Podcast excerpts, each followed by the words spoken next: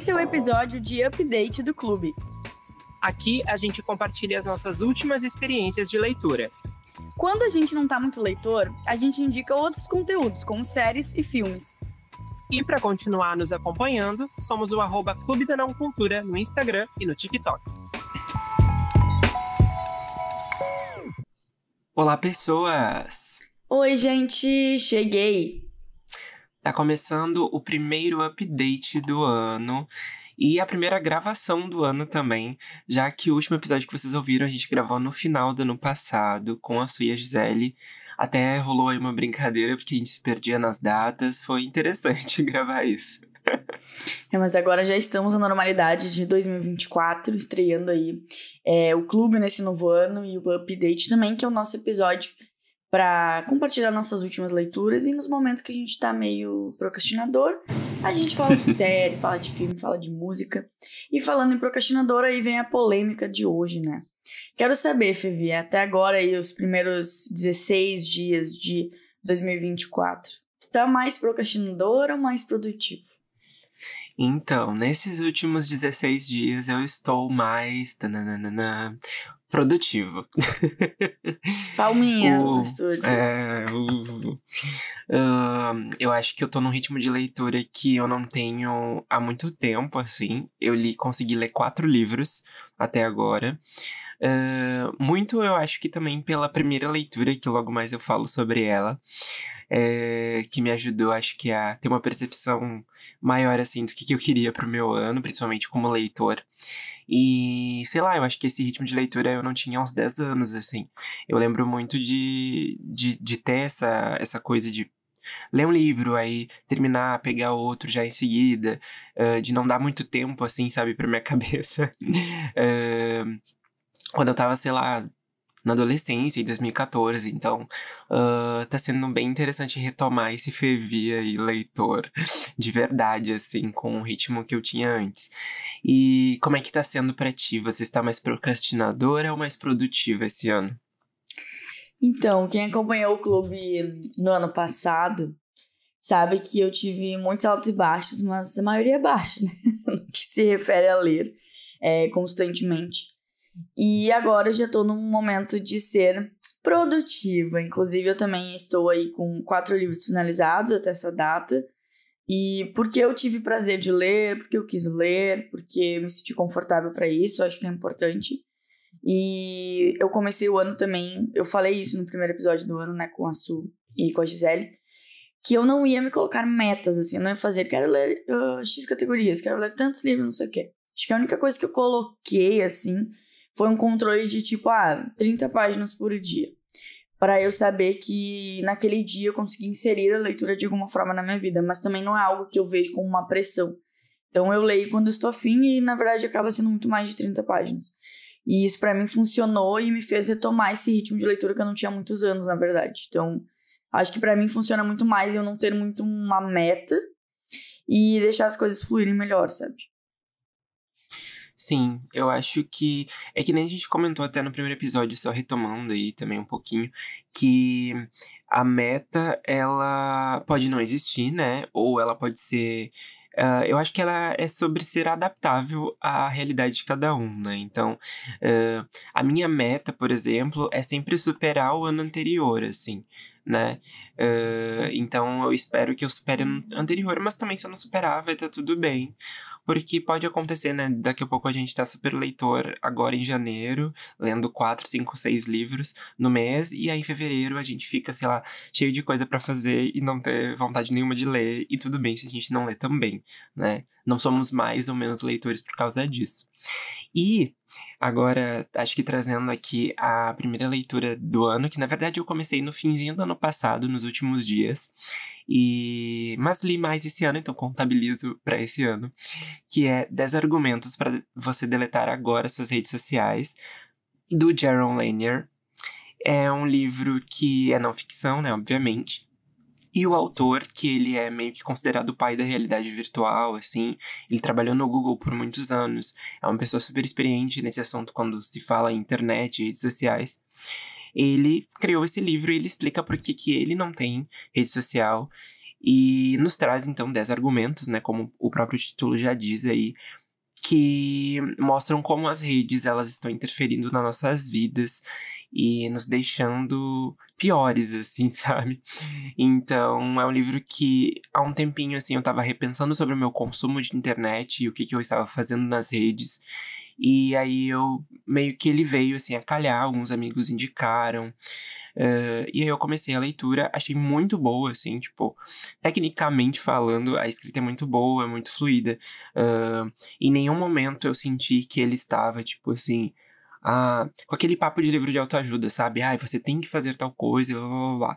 Na verdade, ele te apresenta ali todos os argumentos e aí, né, você decide o que você faz a sua vida. E entre os argumentos, ali passando rapidinho, ele fala sobre como a rede social uh, está nos deixando mais suscetíveis às mentiras, né? Fake news, notícias fraudulentas e tudo mais. Como ela também está nos deixando menos empáticos, Uh, como a gente se importa em querer dar a nossa opinião sem necessariamente saber a, a opinião dos outros, né? Que na verdade a gente só quer um lugar para se manifestar, mas não necessariamente ouvir, né? Ou criar um diálogo. E então, e nos deixando irritados, que eu acho que era o principal ponto, assim, que o Twitter me fazia, que era me deixar muito, muito irritado. Eu lia coisas que eu ficava assim, eu não acredito que eu estou lendo isso. eu ficava muito irritado, assim, de problematizações desnecessárias ou enfim, uma pessoa que falava um negócio, a pessoa entendia a outra. Ele fala isso no livro, né? Sobre tirar as, as pessoas de contexto quando a gente tá nas redes. Então, pensando nisso tudo, assim, eu decidi excluir o Twitter. Falei sobre isso mais num vídeo no nosso Instagram e nosso TikTok, lá, arroba Clube da Não Cultura. E uh, senti então, essa necessidade de sair, sair, eliminei, comecei 2024 sem Twitter. E acho que isso até me ajudou, então, um pouquinho a o tempo, né, que uh, eu levava lá, porque eu passava muito tempo lá mesmo, uh, a encontrar, né, um momento de leitura. Então, esses, esses momentos que eu tava lá, eu estou lendo agora e acho que tá me ajudando bastante. E a tua primeira leitura, como é que foi? Então, sobre antes de trazer minha primeira leitura, é, desde que o Fevi falou que começou a ler esse livro, eu fiquei bem interessada. Primeiro que eu amo, né, títulos mais chocantes, assim, que chamam atenção. E acho que todo mundo tá passando por esse momento de esgotamento das redes sociais. Eu sou uma pessoa.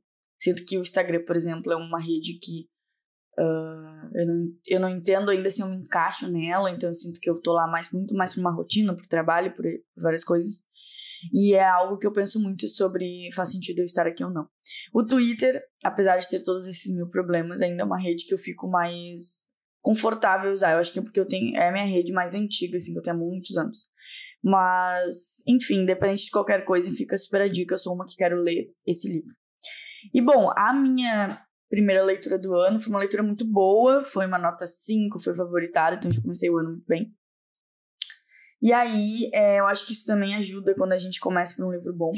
Então, quando eu fui atrás desse livro, é, a sinopse parecia muito dentro de uma linha assim, ah, é um tipo de livro que eu vou gostar, é uma literatura mais contemporânea, vai tratar assuntos ali num ambiente familiar, que são temáticas que eu gosto. É, então eu fui ler e realmente casou muito com o que eu esperava. Foi Corpo Desfeito, da Jarid Arraes, que é uma autora nacional, que eu já queria ter conhecido há muito tempo. É, não sei se é assim muito que se pronuncia sobre o nome dela, então quase eu tenha errado, perdão. Então, assim, né, nessa história a gente vai ter a protagonista Amanda. É, ela vive com a mãe e a avó. A gente também vai ter ali o avô inserido naquele contexto. E ela é uma criança, né? Então ela vai narrar ali em vários momentos, 5 anos, 10 anos, 12 anos. Não tem muito uma linha de tempo, é muito mais sobre ela contando conforme ela vai amadurecendo e as coisas vão acontecendo. E a gente vai ter ali um misto de tragédias e dores e alegrias, mas muito mais dores do que alegrias, infelizmente, na vida dela. E o interessante é que ela é uma criança que acaba sendo. Eu vou usar o termo madura, mas não é bem esse o termo, tá?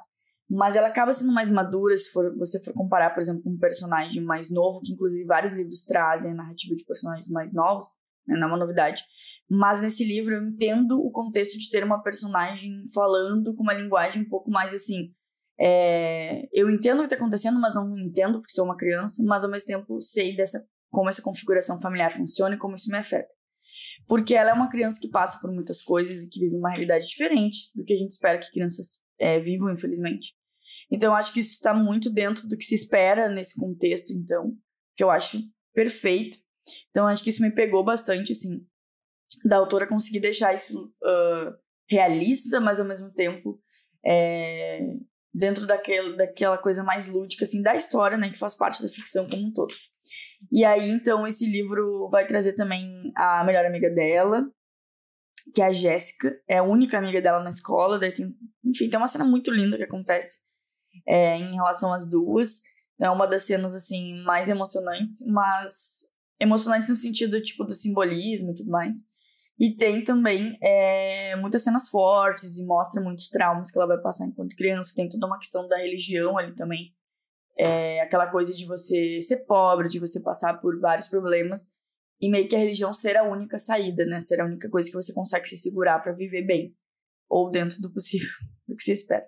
E enfim, eu acho que é um livro que não que a sinopse justamente tenta trazer assim, ah, vamos falar de assuntos aqui familiares, mas a gente não espera bem o que vai ser tratado ali. Eu acho que é importante também eu não dizer para vocês exatamente o que acontece, é, porque vale a surpresa. Eu acho que é uma história bem vida real, mas aí conforme os capítulos vão andando, as coisas vão acontecendo e a gente vai é, se interessando e vai tendo essa empatia.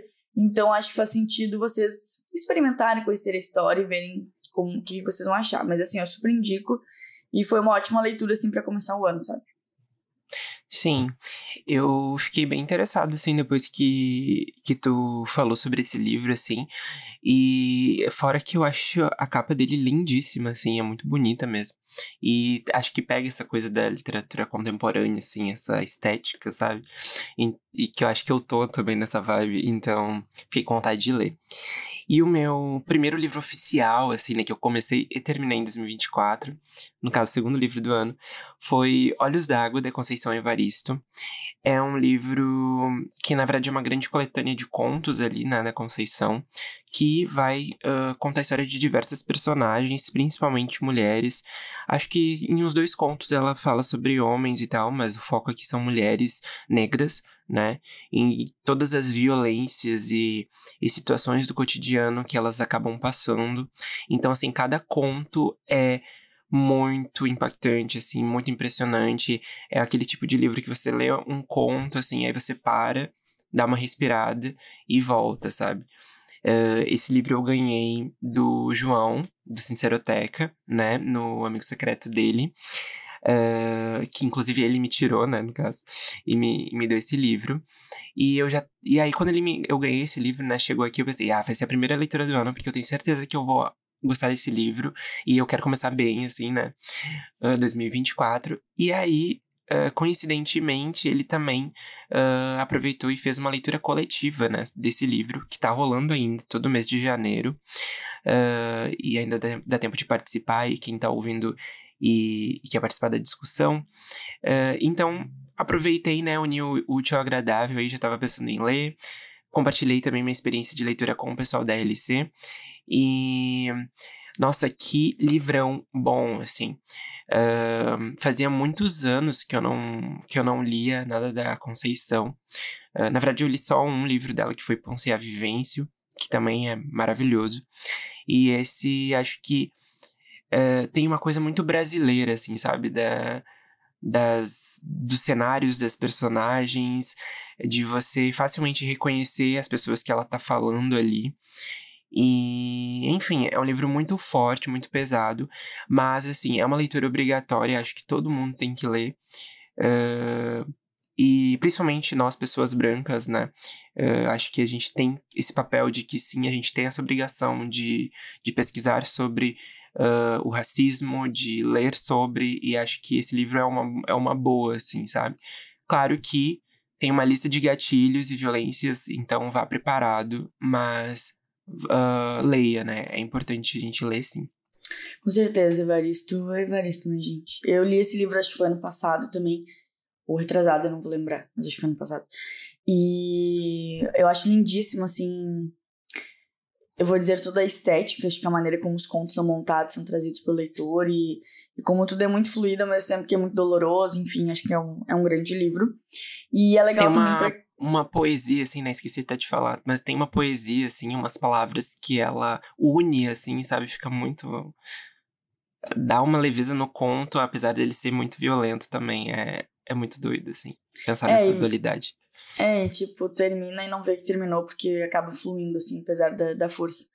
E o que eu ia comentar também desse livro, que eu acho que é uma ótima dica para quem também tá naquela coisa de quero começar a ler, o que começa no ano. Eu acho que apesar de ter esses pontos que o Fevi trouxe, eu acho que um livro de contos, de modo geral, é uma boa abertura, assim, para quem quer retomar a leitura. Dá para ler um por dia, por exemplo. Se você não tem tanto ritmo, lê um de manhã, lê um de noite. Então, acho que é interessante essa perspectiva dos contos. Então, a minha segunda leitura do ano, é... ela não foi tão boa quanto a primeira leitura. então, assim, é foi um livro também nacional. Eu tô agora com. Vamos ver se isso vai. Assim, ó. Não sei se isso vai acontecer por mais meses, se eu vou ficar assim, firme nessa, nessa organização. Mas eu tô com um caderninho que eu tô escrevendo alguns resumos, assim, dos livros que eu leio. Eu meio que tento terminar ou deixo pro dia seguinte pra trazer muito a minha perspectiva resumida do que eu achei. Meio que desabafar, assim, sabe? Ah, esse livro é esse livro é aquilo. Sim. E aí, eu acho que fica mais fresco, assim, até pra eu lembrar. Se uma pessoa bem fácil de esquecer as coisas, tipo, que eu vejo, que eu leio e tal. E esse livro até eu vi aqui que eu terminei ele um dia depois de Corpo Desfeito, porque eu, eu justamente gostei tanto do Corpo Desfeito que eu pensei, vou começar outra história, vai fluir melhor, eu vou ler, e foi o que aconteceu. Então, dentro do nosso silêncio, eu meio que comecei junto, eu consegui, tipo, pegar ele, focar e terminar também. E o livro foi é Dentro do Nosso Silêncio, da Karine Ast. Eu, eu não sei como também se pronuncia, né? Estou aqui com problemas nos sobrenomes. Mas é uma autora também nacional. Ela é. Acho que meio revelação, assim, foi o primeiro livro dela. Eu acho publicado, no caso. E assim, é pela editora Bestiário, até, é uma editora que fica, eu conheço, que é do Rio Grande do Sul. E a minha nota para esse livro, por que, eu acho que não foi uma leitura tão boa e enfim, tem alguns apontamentos, assim, é complicado, porque eu acho que muitas as pessoas têm perspectivas diferentes, e a gente sempre fica com aquele sentimento, ah, é um livro nacional, uma autora que tá começando, e sempre tem aquele receio, inclusive são debates que acontecem lá no Twitter, tá? Fevi não sabe mais, porque agora ele não tá mais lá. Mas, assim, é... eu dei do, dois e meio pra esse livro, tá? Eu vou trazer algumas coisas assim, que me incomodaram. É, a gente vai ter nessa história um casal, que é a Ana e o Samuel tá? Eles são, eles eram, foram casados por anos e eles se separam porque eles uh, passam, sei lá, acho que por mais de cinco tentativas de gravidez. Então eles vão pelo, né, todos os métodos possíveis assim para tentar. E aí a relação ela vai acabando é, se desgastando ao longo do tempo. A gente também tem outros personagens ali relevantes. A gente tem a Maria, que é a irmã da Ana, a gente tem o pai delas. As duas são muito próximas. Então, também tem uma situação ali com a irmã, daí ela acaba se comparando, aí acontece várias situações ali, e tudo gira muito em torno dessa questão da protagonista, que é a Ana, não conseguir engravidar, e como isso afetou a relação dela com o marido. Então, o livro já começa com eles na situação do divórcio, dela vai morar um tempo com a irmã, depois o livro vai retomando muito, assim, a história delas, a história deles, desculpa, para nos contar, assim, como as coisas aconteceram. Então, assim, sobre o que eu achei do livro é basicamente o seguinte: é um livro muito bem escrito, isso não há dúvidas, mas ele é um livro que parece não ter uma identidade própria. Parece um livro quase que um, uma grande fórmula de vamos fazer assim, vamos narrar assim para chegar assim. E eu acho que a gente nota isso, é para mim é muito nítido e e aí vai entrar um pouco da Camila escritora, caso você seja novo, nunca tenha ouvido update, eu sou escritora também, então sou formada em escrita criativa, eu trago um pouco muito desse, dessa técnica. E, e para mim isso pegou muito. Isso é uma coisa que me pegou forte nesse livro. Então, eu achei meio assim, fui numa oficina literária e aprendi uhum. como se fazer um livro. Então eu senti um pouco isso. E não é um problema, ok? Quero deixar claro. Reforçando, o livro é muito bem escrito. Mas também me traz esse incômodo. Mas pode ser uma percepção minha, não quer dizer que qualquer pessoa vai ler, vai achar Sim. Então, assim, uma coisa também que, que me fez, assim, não curtir a leitura é que eu senti que todos os conflitos, eles não são mostrados. Eu vou dar um exemplo. A gente tem aí parágrafos longos, uh, descrições sobre tempo, sobre o clima, sobre a chuva, sobre tudo. Mas quando a gente tem que entrar na cena, por exemplo, ah, Samuel, eu não consegui mais uma vez engravidar, isso, enfim, vai gerar uma briga, isso vai gerar um conflito na história e todo mundo tá esperando que aquela cena seja descritiva, ela não acontece. É tipo, ah, é só mais uma lembrança, é, ah, aquele dia eu cheguei, eu vi que o teste é negativo, aí o Samuel entrou pra dentro, eu fui pro quarto me trancar e ele foi lá e dormiu na sala. Daí passa outro dia. Daí parece que o livro é muito mais sobre ela, uh, sei lá, em tomar um café e como tá o tempo, do que sobre as principais cenas que fazem o livro ser o que ele é, que é o quê? Conflitos e uma relação de casal e todo o problema da maternidade rondando ali os dois. Então isso me faz também não compreender o sentido da história como um todo, sabe? Tipo, qual foi o objetivo da autora, Sim. porque eu achei as passagens de tempo também um pouco confusas. Isso pode ser uma questão de como foi organizado o livro, né? Eu li no formato e-book, também não sei se tem a ver a questão de passar ali os formatos. Então, por exemplo, ah, tava em 2016, né? Daí é pra 2006 e meio que não tinha uma situação de tempo, a divisória ali era um pouco confusa, às vezes mudava a narrativa também. Não que a gente precise ter tudo explicadinho, porque às vezes é óbvio, mas isso também me deu uma incomodada. E, e eu acho que algumas cenas ficavam um pouco sem naturalidade. Também me incomoda quando tu aborda o cotidiano, por exemplo, e isso não fica natural. O que, o que tem contraste muito lá com o corpo desfeito.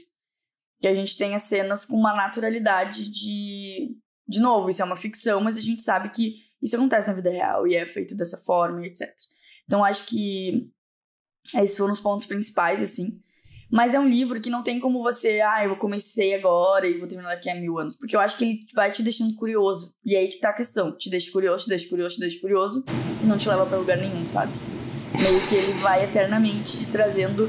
Eu vou dizer para vocês que é o seguinte: sabe aquela pessoa que um dia foi sua amiga, mas é uma pessoa muito chata, muito chata? Uma pessoa egoísta, uma pessoa que só se preocupa com ela mesma, que, enfim. E dela senta um dia e conta alguma coisa para você, alguma história. Bom, é esse tipo de pessoa nossa protagonista. Então, ela é uma pessoa que não traz é, empatia. Isso é, isso é bem preocupante, porque até um personagem que é, é duvidoso, que é um personagem que tem um caráter complexo e que a gente odeia, odiar é ter um tipo de sentimento, é ter um tipo de empatia. Mas com ela não dá pra ter esse sentimento além de achar você uma chata.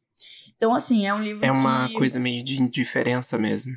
Isso. Então, uhum sem me alongar muito, eu acho que foi pós uma experiência de leitura muito boa.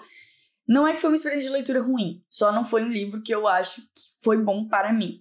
E até eu me peguei, assim, ainda voltando à situação de ser uma autora nacional, eu, inclusive é, sigo nas redes sociais, tento apoiar, porque eu acho que isso é importante todos nós, né, nos apoiarmos nesse contexto de literatura nacional. É, eu, eu fui ver, assim, as avaliações eu acho que é uma, mais pessoas tiveram a percepção sobre algumas coisas do livro. E também eu acho que faz parte, né? Primeiro livro dela, com certeza ela vai entregar trabalhos ainda melhores no futuro também. E é, como eu falei, perspectiva de cada pessoa. Tem pessoas que amaram o livro, sentiram muito também. Eu sou uma pessoa que eu não vivo aí no contexto de casamento, não quero engravidar, então talvez isso não tenha me pegado num lugar emocional e eu tenha ido mais para a situação da personagem. Então tem todos esses pontos, mas também tem o lado de tipo, talvez para mim não seja a leitura ideal. Então, é isso. Adoro que a gente fala mais tempo do que não gosta do que gosta. Mas é isso. Sim. Bom, uh, depois de, de ter lido, né, Olhos d'Água e tal, eu tava pensando em o que, que eu ia ler depois, e aí eu pensei em ler Um Defeito de Cor, uh, da Ana Maria Gonçalves, que, né, a minha, minha grande curiosidade aí pro desfile da Portela, que vai ter no Carnaval, que o samba enredo é baseado nesse livro, nessa história. E aí eu pensei, vamos, vou começar agora, né? Porque até o carnaval eu já li. Só que eu não fazia ideia que ele é um calhamaço, né? Ele tem mais de mil páginas. E aí eu pensei, ok, estou nessa. Abracei, abracei a causa e comecei a ler. E só que aí, né, no decorrer aí, como ele é um livro muito grande, eu estou lendo ele e eu estou intercalando com outros livros, né? Depois eu vou falar mais sobre os outros livros, aproveitar e falar dele mesmo, assim. Uh, do que eu li até agora, que eu li 20% do livro, uh, eu estou gostando muito, assim, da, da escrita, é muito, muito bom. Só que a história é fortíssima mesmo, assim, já esperava que fosse, né? Uh, mas para quem não, não conhece, não tá, enfim, ligado nessa, nessa trama, vai contar a história da Caindé. Ela uh, é uma, uma menina africana, né? Quando começa o livro, ela é uma menina ainda, uma criança. Uh, E ela é levada, então, ao Brasil. Acontece uma situação lá, que não vou falar, obviamente, o que é. Ela é raptada e levada uh, e trazida, né, ao Brasil. E aí ela se torna escravizada aqui no Brasil. E então, imagine, né, todas aquelas histórias horríveis uh, do período de escravização, de violência, de tortura. E. Só que assim, é uma coisa que eu até tava comentando com uma amiga minha que também tá, leu já esse livro e, e, eu gosto de debater com ela. É, que eu acho que a gente sabe da história, a gente sabe que foi um período horrível, que foi um período que marcou o Brasil, que marca até hoje. Mas a gente acho que a gente não tem o contato com tamanha violência de forma tão gráfica. Eu acho que esse livro ele faz isso, assim, porque ele conta exatamente o que acontecia, uh, ele conta uh, as, as situações ali da história, né, as violências principalmente, elas são muito bem explicadas, são muito bem narradas, assim. A protagonista, ela não nos exime do choque, sabe? E então é um livro que a gente lê um pouco, a gente se sente um pouco mal, uh, aí para um pouco a leitura, aí volta. Mas em, enquanto isso está sendo uma leitura muito boa, assim, muito sobre olhar para trás e pensar no que aconteceu na nossa história, sabe? Então tá sendo muito legal. E como falei, né, como ele é um livro gigante, eu não estava esperando por isso. É, eu estou intercalando com outras leituras. E eu quero muito, tô muito curioso para ver o que, que, eles vão fazer, assim, no carnaval, sabe? Como vai ser o desfile, como uh, a Portela vai uh, fazer essa história que tem tantas camadas, tem tantas coisas. Eu tô em 20% e já aconteceu muita coisa. Agora ela já é uma adolescente, né? Eu tô nessa fase da história, então eu sei que tem muita coisa ainda para acontecer, muita coisa ruim para acontecer. Então, aos pouquinhos a gente vai seguindo essa leitura. Eu, meu terceiro lido do ano, então, até então, é, já aí foi um romancezinho, uma coisa bem. um clichê que todos gostamos e precisamos. Foi Luzes do Leste, da Brittany Sherry, que faz parte da, do segundo livro da série Bússola, né? Acho que são quatro livros na série. Uh, nesse a gente vai ter o Connor como protagonista, que é um personagem que é o melhor amigo do protagonista do primeiro livro, que eu também já li, já falei aqui no clube. E a gente vai ter a Alicia, Alicia. Gente, é, não, é dificílimo pronunciar o nome da protagonista. Não saibam que tem uma protagonista junto com o Connor. Bom, é, nessa história ele é uma pessoa assim muito rica, que veio de baixo, conseguiu crescer muito, etc. E a personagem, né, ela é viveu a vida toda em lares de adoção e tudo mais. Daí adulta, enfim, vive a vida dela e tudo mais. Eles se conhecem numa noite de Halloween, ela tá vestida de chapéuzinho vermelho, ele é de Capitão América. E eles ficam vivendo ali uma noite especial juntos, eles prometem, enfim, esquecer todas as coisas da vida e meio que viver aquela noite ali de forma única e até falam: ah, nunca mais vamos nos ver, vamos evitar os mesmos lugares que a gente foi, para que isso seja muito especial e tudo mais. E aí eles vão se encontrar anos depois, uh, coincidentemente ele é, é o chefe do marido da uh, protagonista, né, que ela vai vir a se casar, daí depois ali acontecem várias situações para que eles se aproximem e, enfim, se apaixonem. É um pouco spoiler, mas assim, é um clichê. E o que, o, o que acontece é, em relação à história é que parece uma novela mexicana. vou dizer para vocês que tem cenas extremamente megalomaníacas, assim. Irreais, tá? Irreais. E a coisa toda é muito mel pra cá, mel pra lá. Então é, é uma história. Você tem que estar. Você tem que estar preparado para voar, assim, como diria Glória Pérez. Então, é, é meio assim. Porém, para mim foi nota 4, porque eu, primeiro, gosto muito dessa autora. Acho que ela oscila bem em trazer personagens mais ruins, personagens mais legais da gente torcer, enquanto protagonistas, principalmente. Ela traz também protagonistas mulheres muito relevantes, assim, né? Sempre aquela coisa chatinha e tal. Então eu gosto da escrita dessa autora, acho ela maravilhosa, para fazer a clássica farofa, como diria o Fevi. E acho que é um livro pra gente desanuviar a cabeça, assim, tipo, sabe? Quero ler algo assim mais para passar o tempo, comédia romântica. Então, enfim, é, é, um livro que eu gostei bastante. Muito bem. Eu quero ver o que, que qual vai ser minha primeira farofa do ano. Ainda não decidi ainda, mas ela vem logo. É uma escolha importante, né, Vivi? A gente sabe. É verdade. Ela vai ditar o rumo das, das farofas do ano. Sim. Uh, bom, como eu falei, né, eu tô intercalando outro li outros livros menores com defeito de cor. E então eu decidi, estava passeando no meu Kindle Unlimited lá. Uh, e aí, olhei, né, ali A Morte de Ivan Elite, do Tolstói. Pensei assim, será que eu dou uma chance para isso? Na literatura russa e clássica e tal. Pensei, vai ser difícil. Mas não, gente, foi muito, muito fácil. Foi muito tranquilo de ler.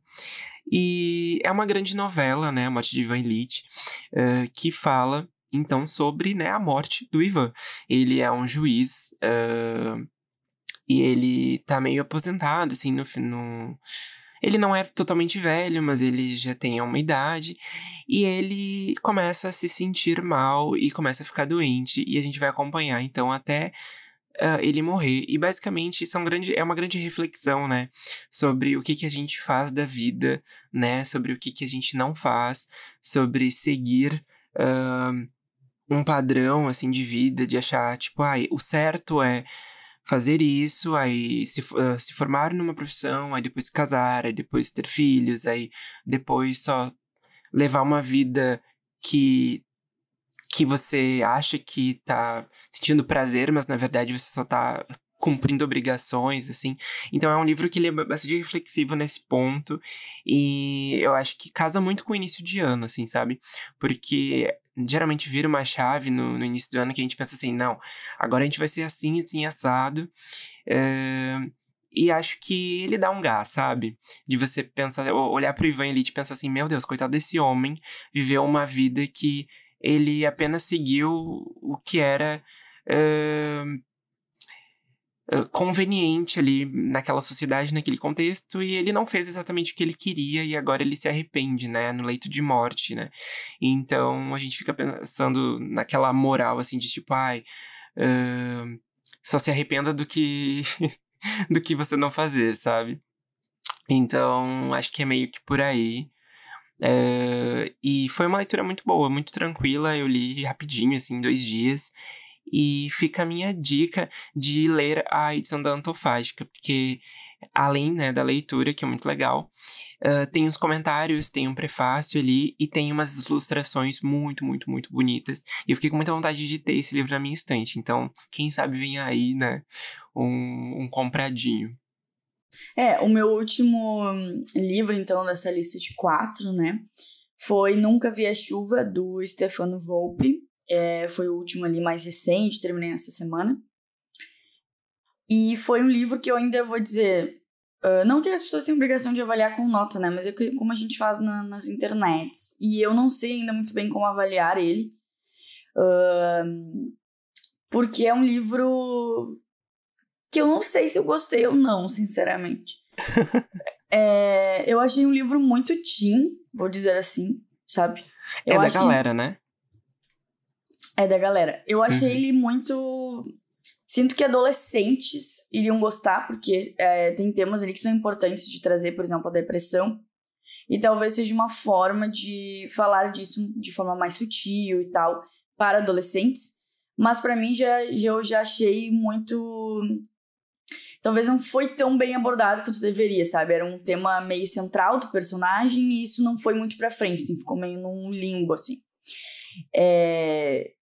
Meio que começa é, para trazer ali, enfim, uma situação, daí depois também chega no final e é, e é falado, mas a gente também não, não compra essa ideia de o protagonista tem depressão.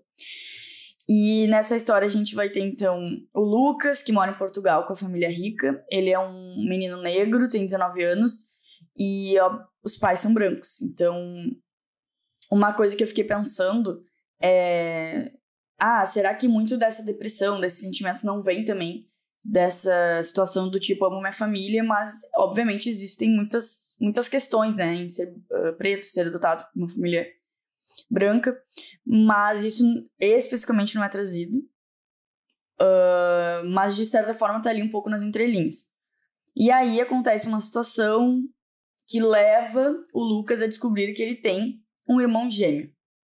E aí, esse irmão gêmeo, é, no caso, ele tá morando em Portugal, então ele vai até o Rio de Janeiro atrás do irmão. E eles se aproximam, aí tem toda a família do irmão, que tem bem aquela vibe bem brasileira. É, e dele vai se aproximando do irmão, da, da vida do irmão, dos amigos, enfim. Então ele vai narrando aquilo tudo e, e o irmão também tem uma. Tem uma coisa específica, não vou dar um spoiler necessariamente, que, que faz com que ele, o Lucas no caso, tenha uma pers perspectiva do mundo diferente do que ele tinha antes de conhecer o irmão. Então isso é interessante, assim, né? Tem essa evolução muito clara do personagem por viver numa outra realidade, por conhecer o irmão dele, por, enfim, ir atrás das raízes e tudo mais. Acho que a relação deles é muito bonita. A capa desse livro é lindíssima. Tem um. A gente recebe um pôster, assim, né? Como eu comprei físico. E aí eu, inclusive, vou botar no quadro, gente, porque assim, a capa é muito linda, ah, tá? Que tudo. Não sei quem fez a ilustração, não posso afirmar, não sei nem se o autor daqui a pouco não foi o responsável. Uh, não sei se ele tem esse talento, mas enfim, é, é lindíssimo. Assim, ó, sério mesmo. E, e assim, não sei mesmo como avaliar muito esse livro. Eu acho que é um livro que flui, que você começa a ler e não para também, mas ao mesmo tempo não sei se ele é um livro que era para mim, sabe? Que fazia sentido para mim. Não sei se, se ele se aprofunda. E a grande questão que eu preciso falar é a seguinte: tudo é contado na perspectiva de um diário. Então o Lucas senta, coloca a data e conversa com o diário, tá? E aí isso tá ligado também a essa questão de ele ir numa psicóloga, ele tentar tratar essas questões de saúde mental. E isso me pega muito. Talvez esse seja a grande questão de eu não entender se eu gostei ou não do livro. Porque ele é um adolescente de 19 anos e ele senta para um diário e escreve como se fosse um livro. Uhum. Fica muito inverossímil para mim, sabe? Entendi. Tipo, Uhum. ele narra assim, ó. Coisas que são detalhes de um livro, ele traz para um diário. Ele não, ele não tá falando trechos curtos de um diário. E aí a história continua sendo narrada. Ele narra toda a história como se ele escrevesse naquele diário. Eu não consigo acreditar que isso acontece, entende? E, e como as coisas são narradas. Então isso me incomodou bastante. E é isso. O que, que eu vou dizer, né? Acontece nos melhores amigos. Eu, eu tô muito curioso pra ler esse livro, assim, tá, tá muito, assim, no, na minha lista de, de futuras leituras, tá? Acho que vem esse ano também. E aí depois a gente faz um grande episódio, debate. Daqui a pouco a gente pode chamar o Stefano, né, pra falar com a gente sobre esse livro e sobre, enfim, a- o catálogo dele, né, as obras dele. E trazendo então o meu último livro, que também foi um livro bem curtinho, assim como A Morte de Voelite, foi Noites Brancas, do Dostoiévski. Eu tô muito li- lite- leitor de, de literatura russa. Sim. E eh, gostei muito, assim, ele vai contar a história, né, de, de um narrador, né, que a gente não, não sabe o nome. Ele vai conhecer a Nastienka.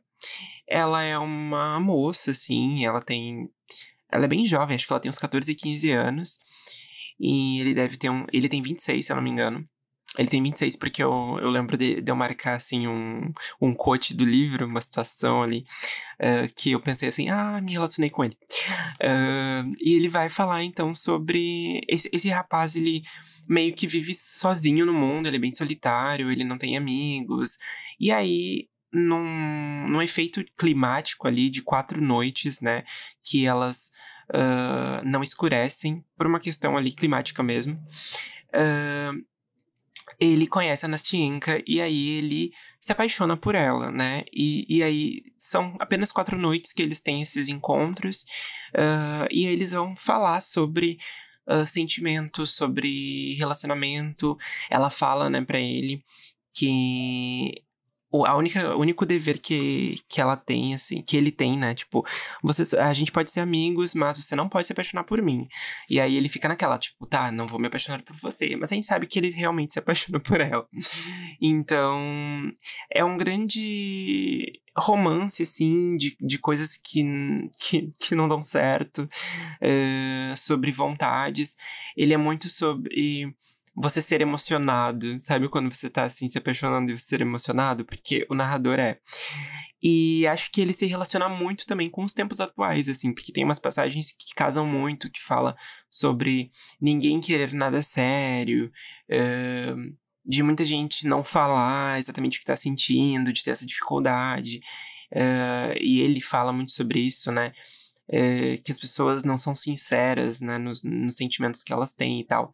Então é uma grande reflexão sobre relacionamento, assim. Acho que grande inspiração também aí para para filmes e séries eu consegui ver, assim, muito aquele filme que tem antes, antes do amanhecer, que tem aquela trilogia, sabe, de romance. É, acho que foi, foi muito. Uh, relacionei muito, assim, ao casal principal desse livro. E foi bem legal, assim, gostei.